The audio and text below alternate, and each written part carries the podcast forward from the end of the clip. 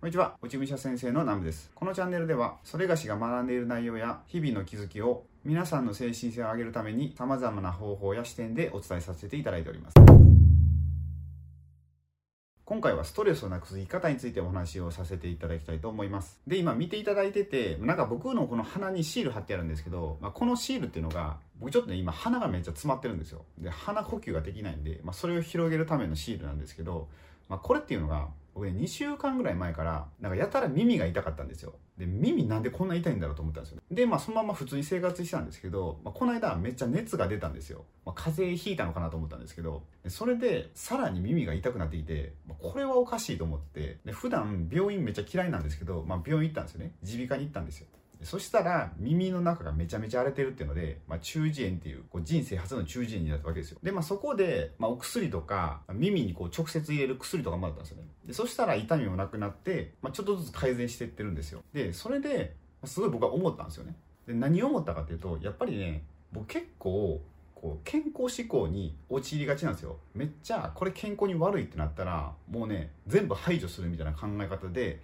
かなりこう西洋医学っていうものをまあ敵視してたわけですよ。なんか対処療法的なんてその今を治すだけだから、まあ、あんま良くないと。もっと長期的な目線で、まあ、健康っていうものと向き合っていかなければならないみたいなまあ考え方だったわけですよね、まあ、なんですけど実際こう自分がなんか病気になってまあ、痛かったわけですよ。耳が痛かったり熱が出たり、まあ、体調悪くなってすぐにやっぱ治したいわけですよ。その症状を。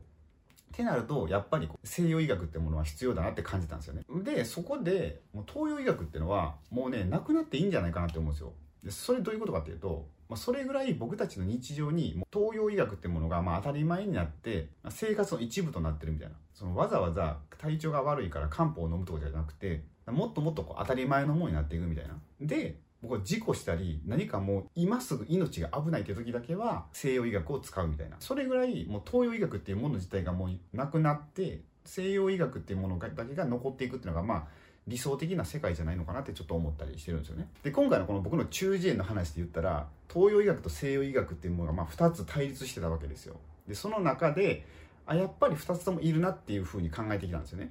っていうふうに、まあ、僕の中では考えていったんですよ。でこれって結構ね武士にも言えると思うんです。どういうことかっていうと武士って、まあ、武に死って書くじゃないですか。で武って、まあ、武力の武ですよね。であの字ってすごい自分から攻撃して攻めていくみたいなイメージないですか？なんとなくちょっとオラオラ系みたいな、まあそういうイメージがあると思うんですけど、でもあれって実際あの漢字をばらすと、2つの矛を止めるっていう意味なんですよね。まあその3つの要素が合わせてできたのがあの武って字なんですよ。だから別にその人を攻撃するんじゃなくて平和にするためのものなんですよね。だから武士ってのもなんか切り捨てごめんとかってよく言うじゃないですか。なんかめっちゃ眩しくなってきた。なんか農民がわけわかんないことですぐブシュって切るみたいな。あんなイメージありますけどあんなことは昔ねなかったらしいんですよ。だって武士ってその農民を守るためのまあ役割じゃないですか。まあそんな人たちがその切り捨てごめんなんてするわけじゃないですよね。そうそうだからちょっと話がだいぶずれてきましたけど僕が今回この何が言いたかったかっていうとだから2つのものって常に争うじゃないですか。何でも、まあ、何かこう世の中でも派閥ってものがあってそれで競い合ってると思うんですよ。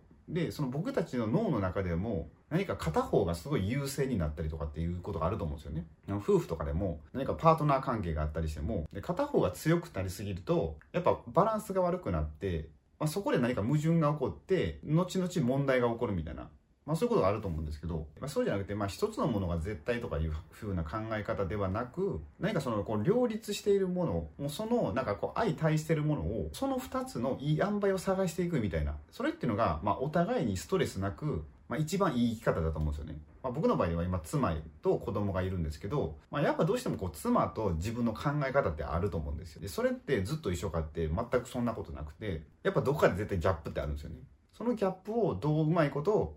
こう合わせていくかみたいなその2つをこうすり合わせてこう和合していくっていうのが、まあ、自分だけじゃなくて相手もお互いにとって、まあ、ストレスがない生き方になるんじゃないかなと思います、まあ、でもね僕この性格的にすごいね一個のもにこうバーってなんかのめり込んでいっちゃうんですよ